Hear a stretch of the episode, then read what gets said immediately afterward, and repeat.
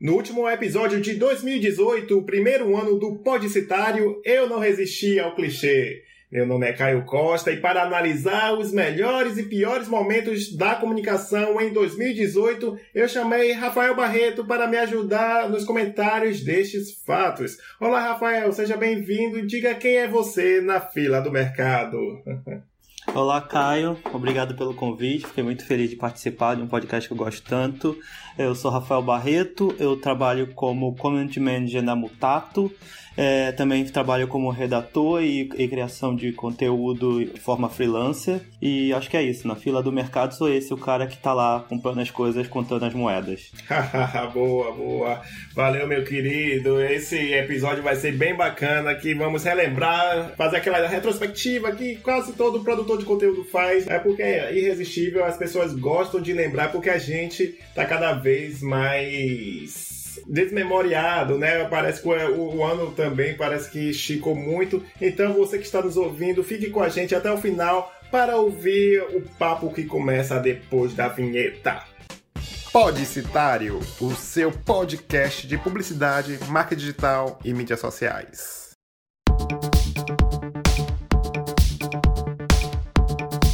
Então, estamos no Deezer e no Spotify, essas duas plataformas de música tradicionais que abriram espaço para os podcasts. Então, se você tem conta nessas duas plataformas, fique à vontade para ouvir por lá. É só pesquisar Podcitário, seguir por lá, que você vai receber os episódios automaticamente. E, claro, tem link aí no post para você ir direto. Além disso, tem a playlist do Spotify chamada Música para Criar, que ajuda a, aos criativos, né, publicitários, designers, quem gosta de ouvir uma boa música. Você pode também adicionar as suas músicas que você acha que será interessante para as pessoas terem inspiração.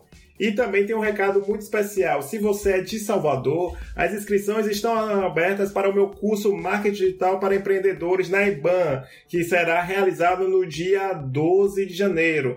Lá eu vou falar sobre funil de vendas, estratégias para WhatsApp e outras técnicas para você conquistar mais clientes. Um investimento que vai valer muito para o seu negócio e também tem no dia 26 de janeiro o curso Gestão de Conteúdo para YouTube, onde eu vou mostrar como você pode organizar o canal, dicas de equipamentos, como ganhar dinheiro mesmo com poucas visualizações e muito mais. Todos esses dois cursos você vai poder ver detalhes no link aqui no post ou é, acessar eban.com barra cursos de verão. Vá lá que será bem bacana e ficarei feliz de ver por lá. Além disso, você pode contribuir com o PicPay, é, justamente fazendo a doação através do meu perfil pessoal. Além, ao invés de você ter uma mensalidade para você, uma obrigação de você contribuir mensalmente, você pode fazer uma doação de qualquer valor que você ache interessante para ajudar uh, o projeto a ficar no ar. Basta você ir lá no picpay.me barra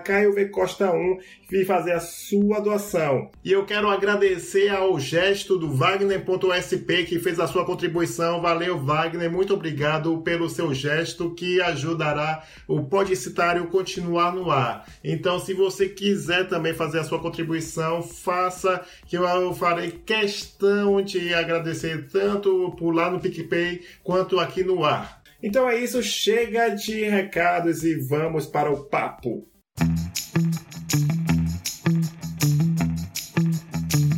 Então, Rafa, esse ano foi algo interessante, né? 2018, além do pessoal aqui da Podosfera de brincar que é o ano do podcast, que teve várias como eu falei no início, o Spotify abrindo novas frentes, as portas para que podcasts tanto pequenos quanto grandes pudessem se hospedar fazendo campanhas com grandes podcasters também. Para a publicidade também teve uma mudança essencial que, como eu fiz no meu post sobre os melhores comerciais de 2018, que também o link está aí no post que eu publiquei no blog, foi o ano da diversidade, né? Com principalmente o que eu elegi, que foi o do Dia dos Pais do Boticário. Eu acredito que você vai concordar comigo, né, Rafa, que foi o ano da diversidade, né, da publicidade. Concordo, cara. Eu acho que esse, essa propaganda também para mim ficou no primeiro lugar. Eu acho ela é muito boa, muito bem feita. Ela traz uma naturalização da existência do negro no Brasil. Tipo, o negro tá, na, tá ali porque ele é aquilo, é aquela, é aquela história, não, não precisa ser algo forçado de mostrando resistência ou luta, sabe? Uma conquista além do limite. Ele é só uma família vivendo e curtindo o Dia dos Pais. Eu acho maravilhoso. E com certeza. E o interessante é que é, eu falo assim, por que foi o melhor? Porque mostrou também, como você disse, uma família normal, um, um jovem pai que tenta se conectar com seus filhos com qualquer outra família. E a questão que a torna especial foi que inicialmente eu lembro que quando foi lançado teve aquele princípio de comentários negativos dizendo que estava querendo lacrar, etc, etc, mas depois a onda virou e hoje em dia é sucesso absoluto, comentários positivos é, no canal. Para caso você não tenha é, não esteja se lembrando, querido ouvinte, prezado ouvinte, é, o link estará aí no post do, da lista e você vai poder assistir e naturaliza muito bem a família brasileira, né, Rafa? E também lembrando que o, o Boticário não é uma marca que está surfando nessa onda para tentar ser legal, porque também nos anos anteriores, ela entregou, por exemplo, um, uma campanha do Dia dos Namorados, né? Com casais gays, homossexuais, e também teve aquela crítica. Então, o Boticário, pelo menos, tem esse histórico, né, Rafa? Isso, é um esforço da marca e do, da agência que cuida. Eu não lembro se a outra campanha também foi a Almap, mas essa do Dia dos Pais foi, né? A Malp BBDO. Eu acho que é um, algo muito legal de ser feito.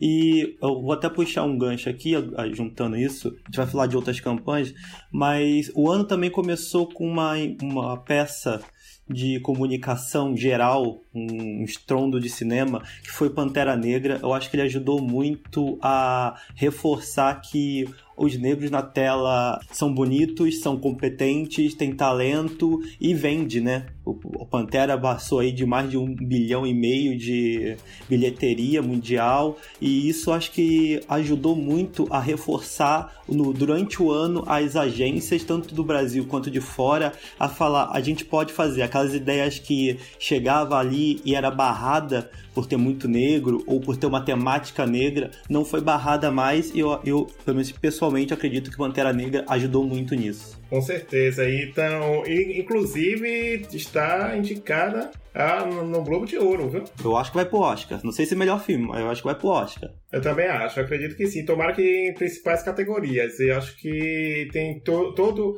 o esforço e, e, porque é um roteiro fantástico. Então, eu acredito que quem está nos ouvindo, certamente, no mínimo, se não gostou assim absolutamente, mas certamente deve considerar um bom filme. Então, Rafa, só para reforçar que realmente foi o ano da diversidade, tem algumas outras campanhas, né, que tiveram essa pegada, não foi? Tem. Eu, tô, eu peguei todas muito ligadas a essa temática de mostrar o negro de uma forma diferente. Para mim, uma outra que pudesse destaque e é, liga um pouco, ao, liga bastante ao Pantera Negra. Talvez para nós negros é algo que um assunto que a gente já fala muito, que é o afrofuturismo. O Pantera Negra toca bastante nisso e a Avon, né, a JWT para Avon fez uma campanha que é muito ligada ao afrofuturismo, muito bonita visualmente, esteticamente, muito impactante e, é, e o mais legal dela é que ela foi pensada e produzida por bastantes negros, tem uma liderança negra ali nessa peça. E eu acho que isso é importantíssimo, importantíssimo também para os jovens de todo o Brasil, de todas as cores, saberem, mas principalmente os negros que estão começando na comunicação, saber que ó, pode fazer e vão fazer algo muito grande, muito legal e ligando a sua essência, sua, sua história e é o que você busca de representatividade da sua etnia. E também teve o da Vivo, que foi o do penteado, né? Com a menina mostrando com orgulho, né? Também. E, tam, e já conectando também as, a outra campanha também do, do Itaú, né? Para uma criança, que também teve uma, uma pegada dessa, não foi? Sim, eu acho as duas demais, a do penteado da Vivo, que é, foi criado pela África. Eu acho muito legal a ideia do pai usar tecnologia ali só para ajudar a filha a se encontrar com a essência dela e se aceitar, né? De essa de a gente é tão vendido essa estética branca, estética é, greco é, europeia, greco-romana ali de beleza e às vezes a gente a criança negra já cresce já muito é, sof sofrendo muito de ser diferente e isso precisa ser quebrado, ser desconstruído e o pai usa a tecnologia a todo momento ali até de uma forma bem engraçada, ele tá vendo TV e troca e ela vê, vê a mulher negra ali, ah, ela é bonita também, meu pai tá vendo, é legal e isso é muito legal. E ler para uma criança eu acho também muito bonito, também traz uma naturalização ali do sonho de uma menina negra que ela pode fazer tudo que ela quiser, qualquer menina de qualquer cor, qualquer menino de qualquer cor, de qualquer etnia, de qualquer religião pode fazer qualquer cor, mas é tão difícil também ver, ver uma menina negra ali querendo ser, é, ter um sonho tão diferente, né? Totalmente iam, iam pros clichês de ser modelo, talvez atriz, talvez aqui no Brasil usar muito passista, né? Ser, usar, é, ser uma estrela do carnaval, ser uma modelo, alguma coisa assim. E ali não, tem uma, algo tão, eu acho, diferente ali o, o, a temática e eu acho por isso que é tão impactante e tão emocionante. Com certeza, com certeza. E também, Rafael, tem uma questão que eu acho inacreditável no sentido bom, viu, gente? Porque as pessoas também é, é inacreditável, coisas absurdas, não, no sentido positivo. E como já pode ser observado por você, né, querido ouvinte, prezado ouvinte, a gente começou uh, elencando, enumerando uh, os melhores momentos de, desse ano e que eu já vou emendando justamente que teve um impacto, que está começando a ter um impacto no mercado, em São Paulo, e que certamente vai vir para o Brasil em breve, foi o surgimento, a organização do grupo Publicitários Negros, que nós dois somos, fazemos parte, né, Rafa? Que, é, que principalmente do meio pro final, agora, do meio para agora, né, do final do ano, começou a, aparecer é, formatos, o impacto, resultados mesmo desse grupo, por exemplo, a própria Mark, uma respeitada publicação do mercado, validando a eleição dos comerciais que fizemos, tanto no Facebook quanto no WhatsApp e que também teve a organização do Aquiles, não é isso? Você conte um pouquinho mais, que você também está mais envolvido, você está em São Paulo, conte um pouquinho mais sobre o Publicitários Negros, a proposta e o que e algumas coisas que estão acontecendo atualmente. E deixando meu abraço para quem está ouvindo a gente, que são os membros, né? Mais de 256 publicitários profissionais fazendo parte desse projeto. É, o Publicitários nasceu oficialmente em 2017, mas ele ainda começou de uma forma mais meio devagar, meio tatiano, meio embrionário ali, de a ideia do Aquiles Borges no começo foi juntar todos esses negros que estão separados, são os negros únicos das agências e das empresas, e foi juntando aqui e ali, ele já conhecia uma galera, foi juntando, foi juntando e cresceu a um ponto de hoje em dia a gente tem quase 900 membros no grupo do Facebook e 256 no WhatsApp, e só tem esse número no WhatsApp porque não pode entrar mais ninguém, né? Tem agora até fila de espera para entrar no grupo. Eu, o grupo ele tem um grande trabalho de buscar fomentar a, o desenvolvimento tanto cultural quanto social e profissional desses profissionais de comunicação negro. A gente é, o nome é publicitário, mas a gente tem membros de todos, todas as áreas de comunicação do Brasil, jornalista, RP, pessoal da rádio TV, de produção, pessoal de moda, você, todo mundo que se comunica com a sociedade de alguma forma e busca transformar ela, melhorar ela, e principalmente acabar com o racismo que existe no nosso país, é bem-vindo ao nosso grupo. E o Publicidade agora a gente começou a fazer alguns trabalhos né, para fora, não só para dentro do grupo. E um deles é o Instagram, que eu tenho orgulho de estar tá tocando junto com Wagner Soares meu, meu brother, meu parceiro. A gente está aí apresentando todo dia aí um membro do grupo para mostrar para a sociedade, para as agências, para as empresas que tem negros e negros talentosos na área de comunicação. Não tem mais a desculpa de falar que nunca acha, agora acha lá, precisa de mídia, precisa de um redator, precisa de um roteirista, precisa de um diretor de arte. Temos todo, todos os, os cargos lá ocupados de todos os níveis, tanto de pessoal que ainda está na faculdade, está buscando estágio, ou já está estagiando, ou está começando, assistente, analista, até pessoas que são donos de agência temos um dono de agência negro, temos diretores de grandes empresas também que são negros e estão junto com a gente, troca e conversa e todo mundo aprende junto e é muito legal isso. Maravilha. Então, lembrando, você falou muito bem, um abraço Wagner Soares, Gabriela Rodrigues, que é, já fizeram parte de um episódio aqui do Podcitário, projetos especiais na publicidade. O link ainda será no post e, e é um episódio que me fez aprender muito, principalmente em adaptar a linguagem é, sexista que a gente acha que está englobando as mulheres quando publica alguma vaga ou cita profissionais. A gente acha que está englobando todo mundo, então o projeto de, de Gabriela me, me ensinou muito. Foi um, é um episódio que eu acredito que vai valer muito a pena você ouvir. E esse, o Instagram já tive também o prazer de é, figurar na, no, no, Instagram, tá, o link estará aí no post também. Então é um movimento que realmente mostra que aquele para acabar com aquela, aquele mito, né, entre aspas, é, de que é, não existem negros, principalmente no mercado de São Paulo. Então é uma iniciativa que certamente vai começar a impactar o Brasil logo em breve. Não, só completando, a gente tem membros de todas as regiões do país, tem mais ou menos já tem 16 estados, mas eu acredito que a gente vai chegar no pessoal que está em todos, em todos os estados. A gente tem uns trabalhos que está saindo, vai sair mais coisa ano que vem. É, a gente vai se apresentar e se mostrar mais, além de ter um trabalho interno de ajuda de capacitação, de melhoria de capacidade e qualidade técnica do trabalho dos membros. E a gente também foi convidado pela USP para participar de um livro deles de comunicação e discussão ético-racial. E a gente escreveu um capítulo nesse livro que vai sair no comecinho do ano que vem, entre fevereiro e março. E foi uma honra para o grupo participar disso também. A gente quer deixar aqui agradecer a, ao convite da USP e todos os membros do, do PN aí que participam, que estão tá ouvindo. Deixar um abraço para todo mundo. Fantástico, fantástico. Isso é impressionante. É, parabéns a todos os envolvidos. Eu gosto de falar que é, é, é um, são feitos incríveis e que, que dê muitos frutos daqui para frente. Ah, passando um pouquinho, né, que teve alguma, teve dois grandes eventos né, que a gente não pode ignorar. Vamos deixar o da política mais pro, pro finalzinho, a questão da Copa, que foi uma coisa, algo curioso, né, Rafa? Que eh, já acontece há algum tempo, que é o, feiti o fenômeno feiticeiro da Copa. um, um, russo lá eh, simplesmente querendo empunhar sua bandeira e botando aquele olhar penetrante que me deu medo no início, mas depois. É assustador.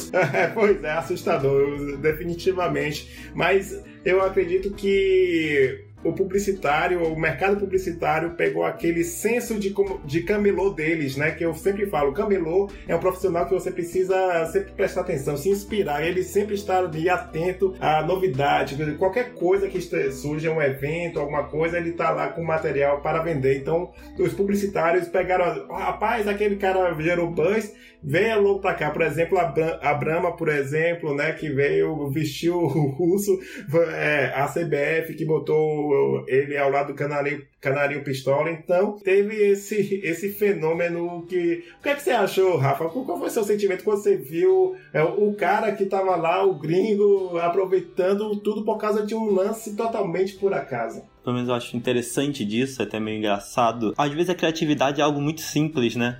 Às vezes ele tá na sua cara ali, você só não pode querer inventar a roda de novo. Ah, tá ali, é só aproveitar o momento. Eu acho que foi muito isso. Tanto a CBF quanto a Brahma foram espertas de abraçar primeiro aquilo, já que estava tendo uma repercussão positiva legal, né? Mais, seja um pouco mais assustador, mas tipo, tava rolando um buzz positivo ali em cima daquilo, tava tendo um assunto que poderia abraçar, abraçar, e eu acho que foi o resultado foi positivo, né? Não teve nenhum demérito para nenhuma das duas marcas que se associaram. E eu acho que é isso. A grande coisa é saber abraçar uma oportunidade, né? E, e, e usar ela da melhor forma possível. Eu acho que nessa aí foi a melhor coisa que eles fizeram mesmo. E além de oferecer a um nobre, né? Mortal, uma experiência que talvez ele não vá ter com bom tempo, né? Ainda mais que a Copa da na Rússia, não sei. Acho que nunca mais, né? É, Chance da vida.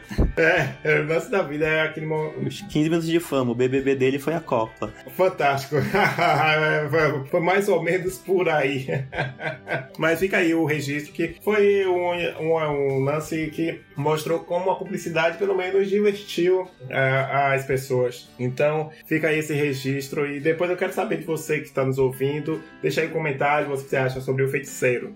E seguindo, Rafa, você teve umas dicas aí na, na parte de comunicação. Então diga aí o que, é que você achou que merece destaque nesse ano da comunicação. Bom, agora eu vou dar um destaque para Nike e seu posicionamento. Esse ano a Nike se posicionou duas vezes em casos de, contra casos de racismo. Uma, na verdade, ela só reforçou, né? Foi o do Colin Kaepernick, um jogador de futebol americano que em 2016 ajoelhou contra o, os ataques que negros estavam sendo sofridos de policiais e contra o, umas passeatas e tudo mais. Ele se posicionou contra e esse ano ele perdeu a chance de continuar na, NFL depois disso, tá aí dois anos sem jogar, ninguém contrata ele, uma demonstração clara de racismo dos donos da NFL, que são todos brancos, e a Nike, mesmo assim, uma marca poderosa americana, abraçou o jogador, fez uma campanha poderosa com ele, que dizia acredito em algo, mesmo que signifique sacrificar tudo, apenas faça isso. É uma mensagem, um texto muito forte, muito bonito, impactante. E depois disso lançou uma camisa especial do Colin e que vendeu em 24 horas. A Nike, segundo a Edison Trends, né, uma empresa de pesquisa americana de mercado, disse que na primeira semana depois dessa campanha com Colin, 31% das vendas da marca cresceram, né? Apontou uma alta de 31% em relação ao, ao ano anterior. Então mostra que o posicionamento é algo importante As pessoas hoje em dia querem isso das marcas, precisam se posicionar, precisam mostrar quem elas são de verdade. E, a, e a, ela reforçou de novo semana passada, se eu não me engano, uns 10 dias no máximo. O Ryan Sterling, jogador do Manchester City da Inglaterra, foi jogar em Londres contra o Chelsea e alguns torcedores idiotas lá começaram a fazer alguns gestos de racistas e ela de novo né, se posicionou nas redes sociais falando de se posicionar, de ser contra, né, falando uma frase que eu acho, eu até anotei aqui, se pronunciar nem, nem sempre deixa a vida mais fácil, mas a, a, facilidade nunca mudou nada. Eu acho que essa segunda parte da facilidade nunca mudou nada é a Nike falando para ela mesma às vezes, né? Tipo, é, preciso se posicionar, pode não ser fácil, pode ter um, uma crescente de rage aí, né? De fãs não gostarem, de acharem ruim, de estar tá abraçando muito o papo de luta contra o racismo e nem todo todo compra, que compra Nike é negro, mas ela tá se posicionando e no final isso está se revertendo em vendas e uma campanha positiva, uma visão positiva da marca, né? Então acho algo para ser aplaudido. É, com certeza, com certeza. Então a Nike, como sempre, né, mostrando que às vezes a Nike é às vezes mostrando que nem sempre precisa ser campanha para vender, vender, vender, vender. Quando você constrói autoridade, você constrói valor para a marca, é justamente fazendo esses posicionamentos que ajudam a construir, contribuem positivamente para a sociedade. Isso mesmo, é uma construção de anos. Você posiciona duas vezes e constrói na cabeça do, do, dos clientes com, com a marca é por anos, né? É, com certeza, com certeza. Então, já que falamos sobre Nike, também tem a questão positiva, Rafa, sobre as novas configurações né, das agências, que meio que a gente pega de novo a, o impacto que teve é, nos materiais mais publicitários negros e também até mesmo LGBTs cada vez mais presentes nos cenários e mostrando que a representatividade importa, não é mesmo, Rafa? Sim. Aí dá pra juntar tudo e, e, talvez lamentar algumas coisas, algumas atitudes, algumas ações escolhidas, mas é acho que é o fruto do novo tempo, né? O fim da DM9 agora, anunciado, fusão de agências, agências tradicionais como a JWT com a Wanderman ou a Young com a VML, tendo essas agências que normalmente são menos nome menor, pelo menos, né? Controlando ou mostrando como se atuar, como agir nessa comunicação no ano de 2018, 2019. Então acho que está mostrando bem que as velhas formas estão morrendo de uma velha forma de fazer a gente estão morrendo, para trabalhos diversos, mais inclusivos, mais criativos, e a gente desemboca nisso, né? São campanhas que aceitam e como são e mostram dessa forma mais natural possível o público LGBT, o negro, a mulher, e eu acho que isso é muito bom. Isso e pode ser refletido num exemplo muito claro que é o lançamento e de o, o vídeo, né, de lançamento, a, o trabalho de estética e gráfico feito no o disco Bluesman do Bakersfield do Blues, seu conterrâneo aí da Bahia, que foi feito aqui em São Paulo, né, pelo pessoal do Aqui Casa e é fantástico, tem um monte de preto envolvido, tem duas integrantes do PN, a Lidiane Ângelo e a Ananda Pires, estão envolvidas. Orgulho do grupo por isso. E é muito legal, tipo, todo o trabalho é muito bonito muito bem feito e é exemplo disso. Tipo, hoje uma agência de comunicação ou de publicidade, como quiser chamar, ela vai fazer de tudo um pouco e talvez seja um, a campanha de lançamento de um, um álbum. Pode ser. E ali ela tem que mostrar e respeitar a sociedade como ela é. Eu acho que esse trabalho do Baco, feito para o Baco foi um grande exemplo disso, de como a nova configuração das agências e como elas têm que trabalhar hoje em dia. Massa, bacana. Realmente concordo com você. E Rafa, para fechar essa parte dos melhores momentos né, que impactaram no nosso mercado, você também teve umas sugestões que você também é fã né, de podcast, você ouve Podosfera, você pelo que eu estou vendo, você tem algumas indicações. Diz aí um pouquinho para a nossa audiência também conhecer novos ares. Claro, eu amo podcast, escuto muito, estou muito feliz de participar aqui. Não vou falar o, que a gente tá falando, falando aqui, né? Que senão seria muito propaganda, né? É, além do podcitário, eu, eu vou, vou, destacar três podcasts que eu acho que esse ano é, foram lançados e fizeram um trabalho fantástico. O primeiro é o Presidente da Semana, que para mim é uma aula de contar a história do Rodrigo Vizeu. Eu acho que ele mandou bem demais. Ele contou, cada podcast ele contava a história de um presidente até chegar na eleição e contou a história do Bolsonaro. Cada história às vezes tinha um tamanho diferente, né? Que tinha um, tem presidente que durou pouco, alguns duraram bem mais. Pessoa que precisa estudar sobre, sobre a história, você quer saber mais sobre a nossa democracia, como ela funcionou de, desde a redemocratização. É aula, é realmente uma aula, eu acho maravilhoso, a edição é muito boa, é uma ideia que já existia nos Estados Unidos, mas ideias boas devem ser copiadas, ele copiou, ele e transformou para um jeito nacional, um jeito brasileiro de fazer podcast que eu acho primoroso. É verdade. E o próximo? O outro é Histórias de Ninar para Garotos Rebeldes. É, eu tô destacando ele porque ele, todos os podcasts do B9 são muito bem feitos, muito bem produzidos. Eles são uma, um hub de podcast entusiastas muito bom. Gosto muito do Braincast, do Mamilos e vários outros da casa.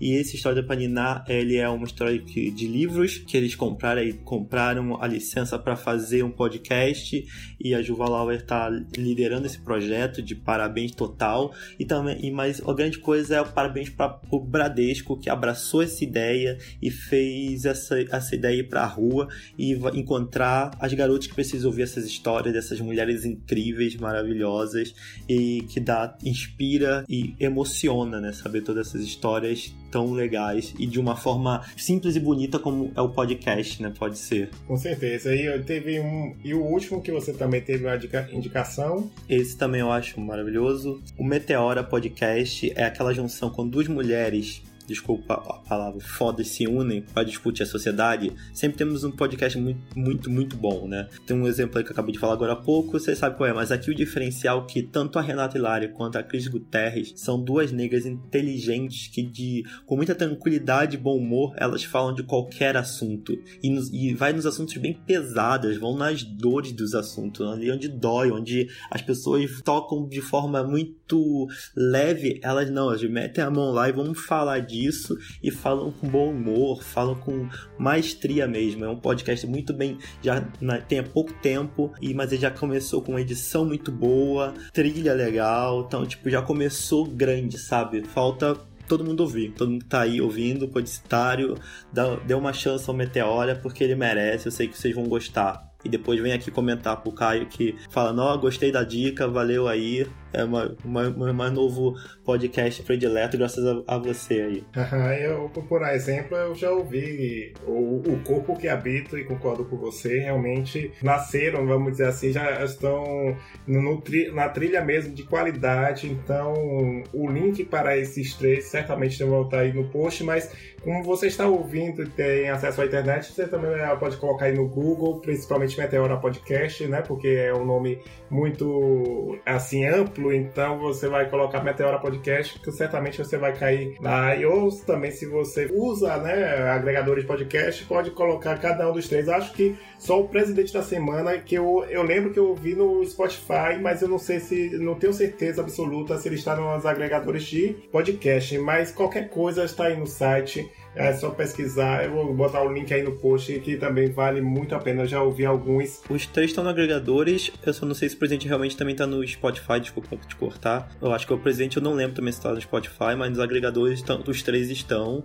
E o tanto histórias de histórias e quanto Meteora estão no Spotify. Ah, então pronto. Então facilitou aí a vida de todo mundo. Então, pegamos a parte boa, né? O filé mignon do mercado, né? De comunicação. E agora vamos para os piores. Ah, os piores, meu querido.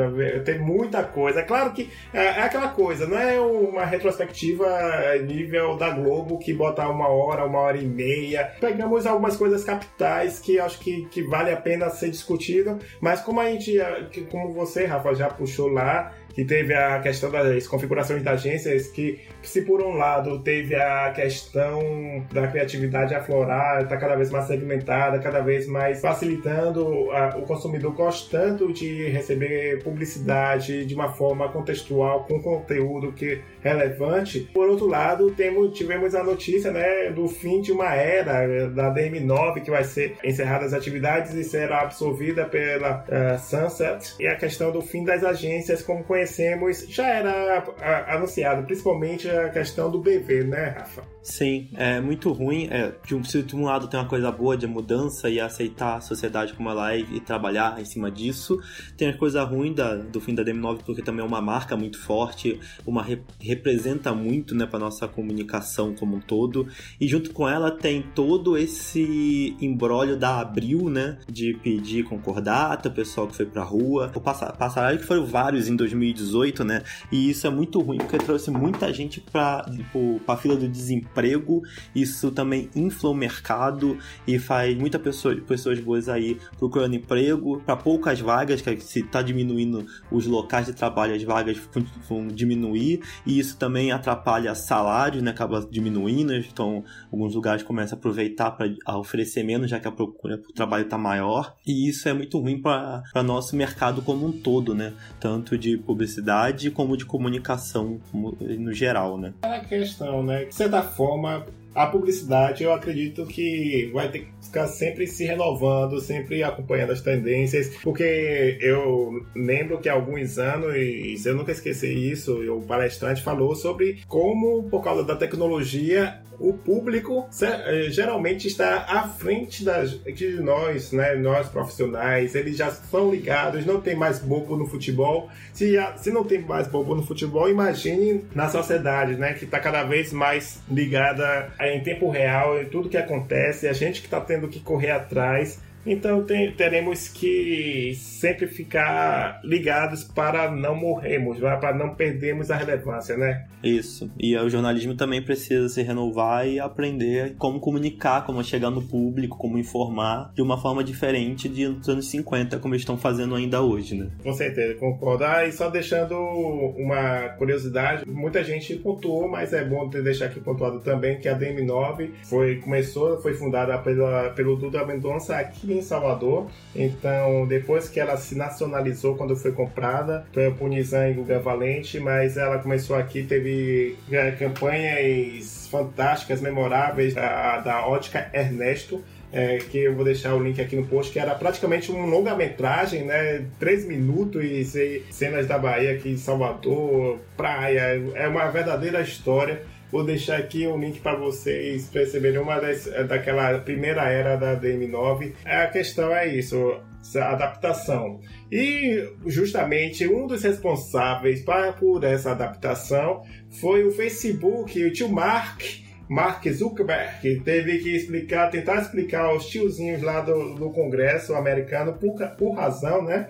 Porque o Facebook, depois que tem uma crise de confiança uh, tremenda, que está cada vez mais, vemos que ele teve, Cambridge uh, Analytica teve, se ele conseguiu aqueles, uh, aqueles dados né, de privacidade todos, é porque teve um dedinho aí da Facebook, né, Rafa? É muito ruins também, acho que no geral, para nós comunicadores que trabalhamos também, principalmente com as mídias sociais, ter uma crise tão grande desse jeito que não acaba nunca, né? Já de novo agora tem outra falando sobre dados vazados, tanto pro Netflix quanto pro Spotify. Tipo, parece que não acaba nunca. E o Mark Zuckerberg, tipo, ele realmente pisou na bola feio por muito tempo, escondeu enquanto a, a empresa crescia. Agora tá gigante e isso aí vai ser difícil reverter, vai ser difícil ganhar credibilidade de novo depois disso, né? Então, eu acho é muito ruim, é péssimo pro usuário, é péssimo pros profissionais que trabalham com redes sociais. Então, é, e, e ainda tá muito muito nebuloso, né? A grande coisa é isso, ele se explicou no Congresso sem se explicar, ele não se explica direito com os usuários, é, é algo que não vai acabar em 2018, vai perseguir em 2019, não duvido que possa aparecer novos focos de crise para a empresa Facebook. Vamos ver se isso vai refletir em usuários gerais e em faturamento, né? Ou, realmente uma nova mudança no Facebook com a saída do, do seu fundador do cargo de comando geral. Né? Mesmo com toda essa turbulência, não vejo o Mark Zuckerberg saindo da presidência, né, da liderança do, do Facebook. Mas, enfim, pode ser que, que role, como já aconteceu quando Steve Jobs estava vivo, né, na década de 80, eu acho, ou algo do tipo. Então, o problema também, Rafa, que eu acho que é que o problema é que, apesar, por exemplo, o Pinterest, que a Lili Ferrari que também vou deixar o link aqui no post para vocês ouvirem, que por sinal está com uma, um desempenho muito bom. Eu achei interessante que as pessoas estão correndo atrás, talvez com esse efeito de correr atrás de uma alternativa. Não tem concorrente sempre surgindo, ah, vai fazer frente, vai fazer frente, mas a plataforma pega um fôlego bacana, mas depois morre a pessoa não usa mais. Então o problema todo é esse, que ainda não surgiu talvez um rival à altura para substituir o Facebook, né? O rival tá em casa, né? É o Instagram.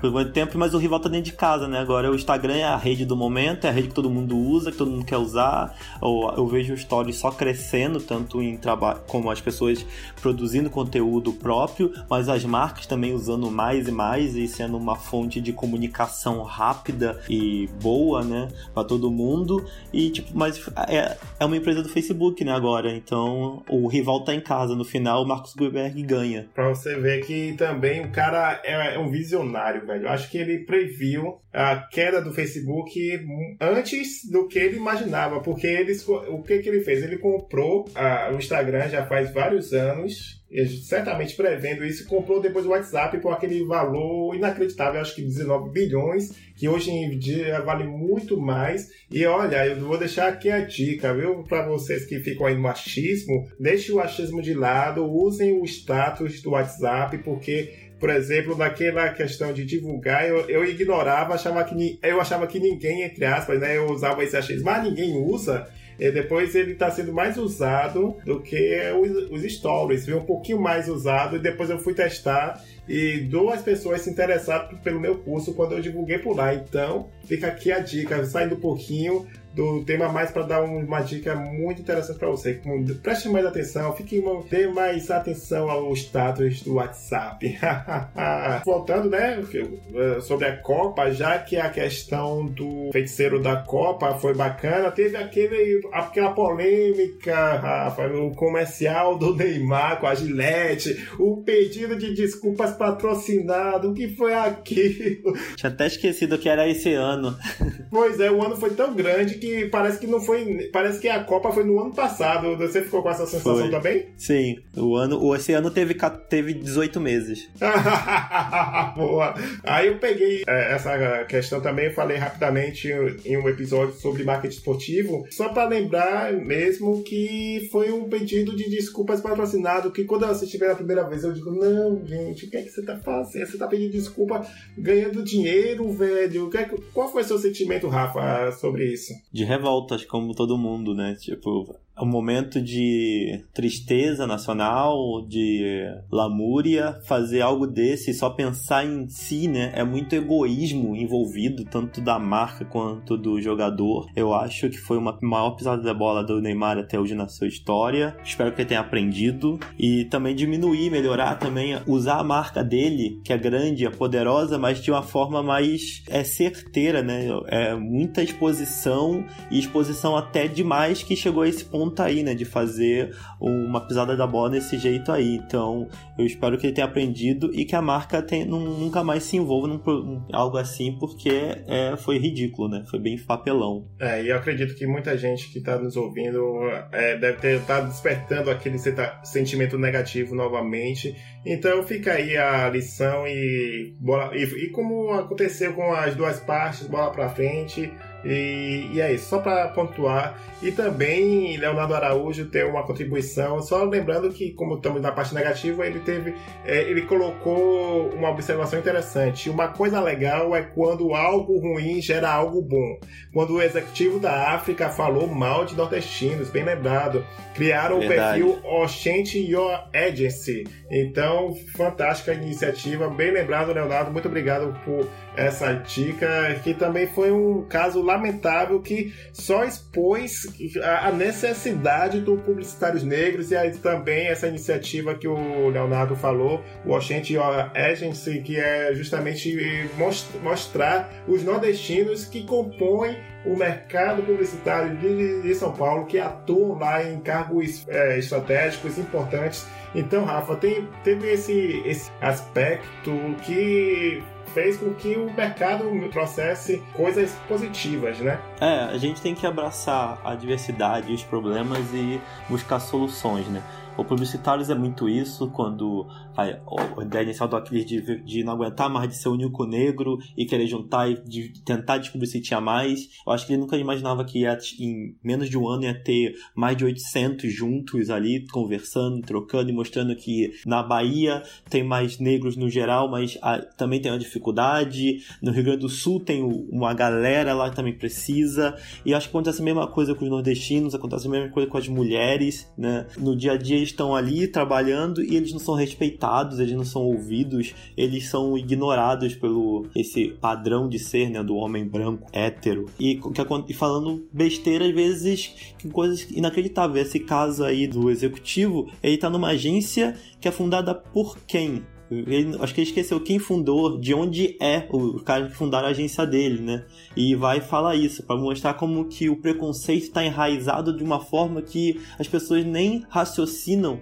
o que, quem eles estão rep representando, ou em nome de quem eles estão falando, né? Fantástica observação. E, e hoje em dia a gente sempre fala, e é uma coisa que o pessoal fala, é, fala comigo, ah, Caio, por que você faz palestra sobre marketing pessoal nas mídias sociais? Justamente por causa disso, né? Gente, até mesmo profissionais com experiência dando bola fora em pleno 2018.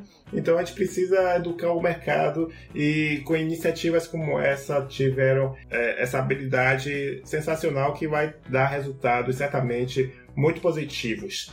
Então, Rafa, a gente não poderia deixar de comentar sobre o ano político, assim como a gente já falou sobre a Copa do Mundo, as eleições é, foram os eventos principais desse ano. Principais, justamente a campanha presidencial. Claro que a do, do, do governo também teve sua importância em cada estado, etc. Mas como mobilizou todo o Brasil, teve esse estresse, vamos dizer, que todos passaram, principalmente no ambiente digital, né? Então teve um, umas quebras de paradigma na, no forma, na forma de fazer campanha, né? De certa forma, como a gente via isso desde 2010, né, quando o Twitter já tinha força, começou a aparecer como uma forma estratégica depois de 2012, 2014, 2016 e eh, culminando para 2018 que quebrou todos os paradigmas, foi? É, concordo com você, Caio. Precisa falar de eleição. Foi uma eleição diferente das outras, na minha visão. Olhando para a parte da comunicação, que é o que vale pra gente aqui, eu acho que ela teve uma coisa boa e uma coisa ruim ao mesmo tempo. Para mim,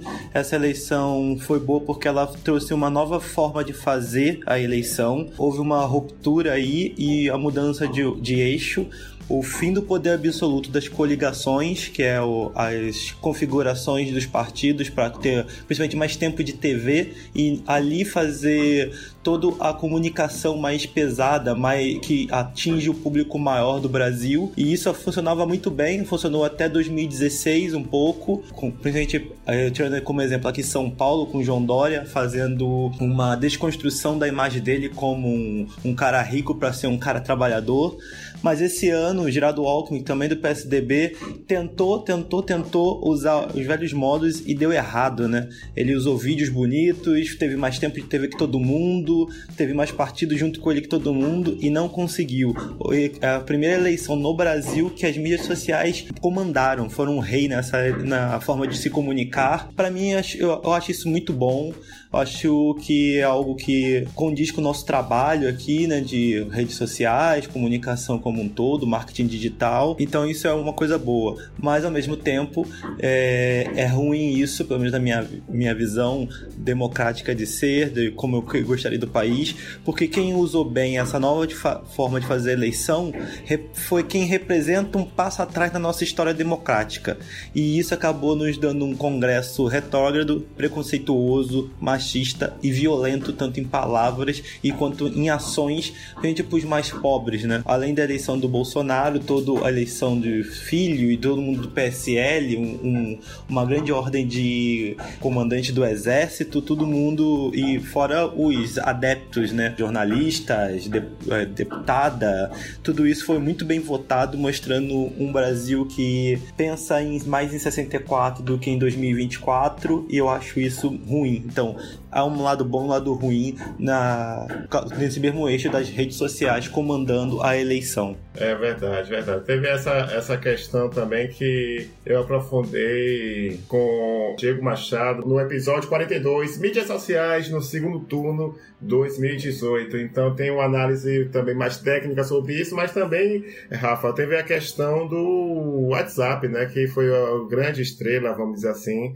entre aspas, porque como o pessoal participei do episódio do, do podcast Dragões de Garagem, que eu falei que era o WhatsApp era a deep web é, das plataformas sociais. Ela, aí falaram que nem, nem tanto deep web, vamos dizer hidden web, ou seja, web escondida, porque ele pode ser não pode ser tão profundo assim da, da Deep Web que quase ninguém sabe acessar ou não tem interesse em acessar, mas o WhatsApp a questão é que tem possibilidades de APIs monitorarem ou alguém também entrar é, camuflado nesses grupos. Então ele, o Diego mesmo lá no episódio ele falou sobre isso, né? Que teve é, condições de entrar nesses grupos que apoiaram o Bolsonaro, greves caminhoneiros, e gente falou ele falou sobre como é, é, esses grupos que também teve a greve dos caminhoneiros, que também foi um grande evento desse ano, esses grupos foram herdados, né, é, entre aspas também,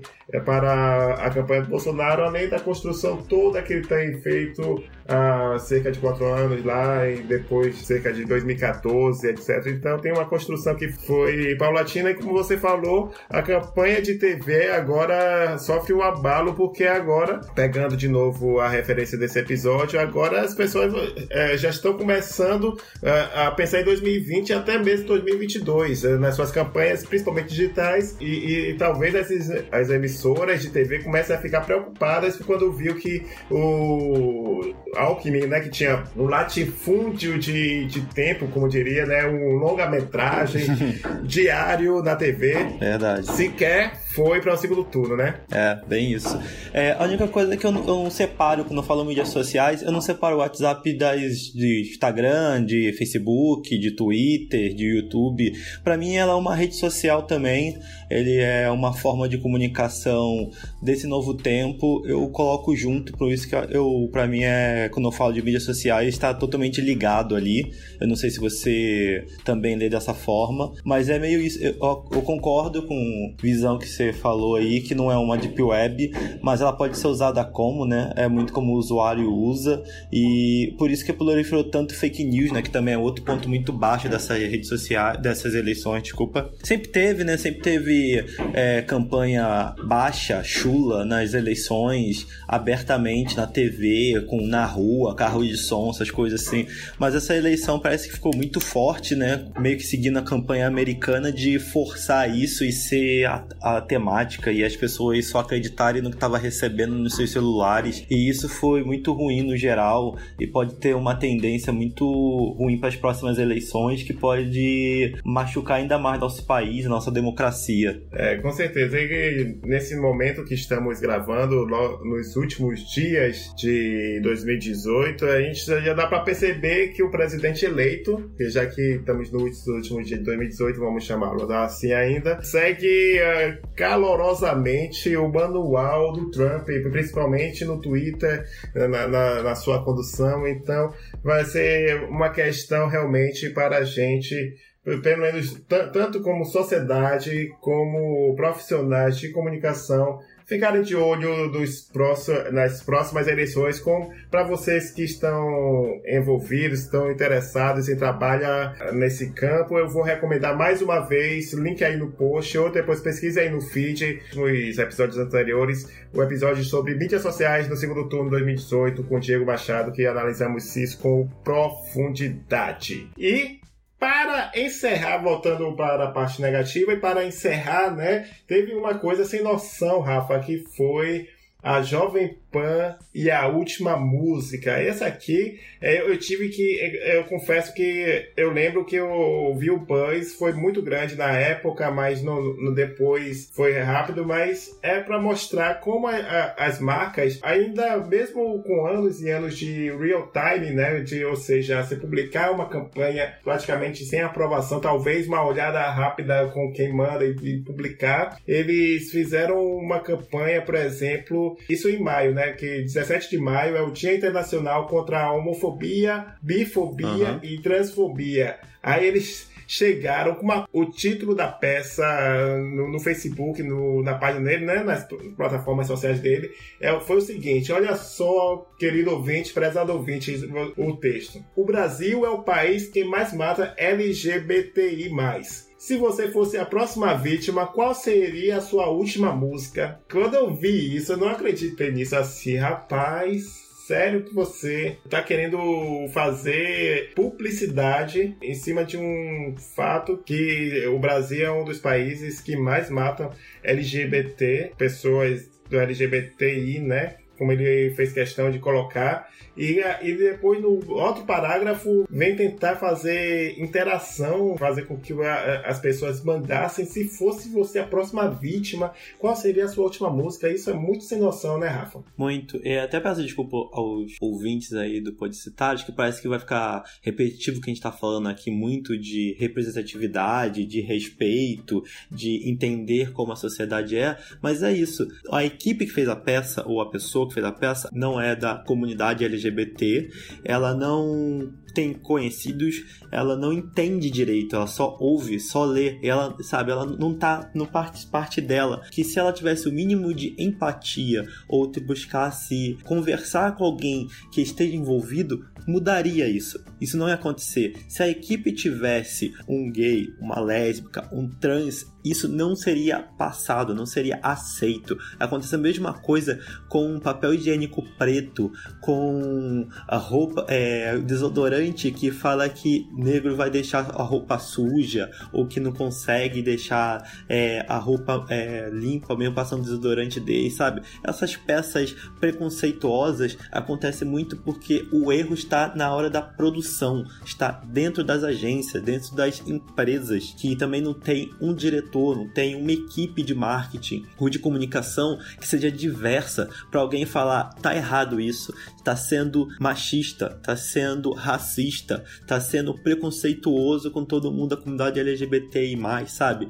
Falta isso. Tiver mais diversidade nas equipes internas e externas, tanto da quem cria e quem aprova, isso não passaria e não teria esse papelão aí, que foi uma vergonha isso aí, né? Sem sentido. Com certeza, sem sentido mesmo. Então, é, o importante é isso, que você que está nos ouvindo, se você é, não, não, tenha, não tenha piedade, não tenha perdão para publicidade que é, atropele é, é, ética, bons valores, que façam é, essas questões, esses exemplos. Então, fica aqui a nossa reflexão e reforçando mais uma vez que foi uma retrospectiva com, os melhores momentos e os piores momentos. É claro que teve muitas mais coisas, mas eu acredito que esses foram os que deu para representar um pouquinho, para você relembrar como foi esse ano, o ano que não acabou. Então, muito obrigado a vocês que ouviram até aqui sobre a retrospectiva. Se você quiser, deixa aqui nos comentários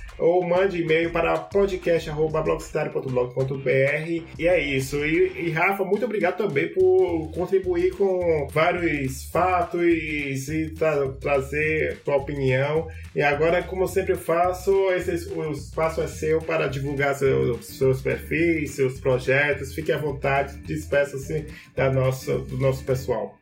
Eu que agradeço, Caio, mais uma vez participar. Muito legal. Gosto muito do podcast, sempre escuto. Vou pedir para quem quiser me segue no Instagram, KR1OK.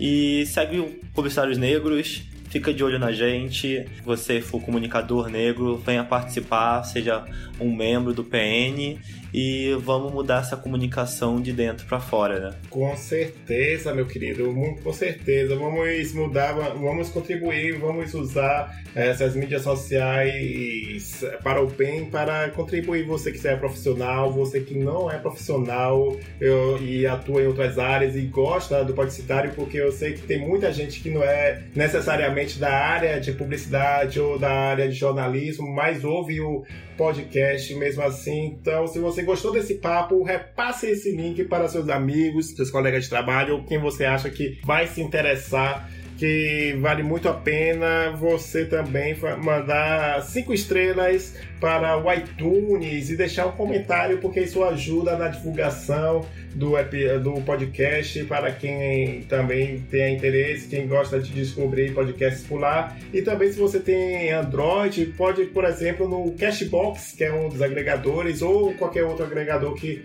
possibilite também fazer avaliação, deixe cinco estrelas e comentário também. Isso reforça muito na divulgação.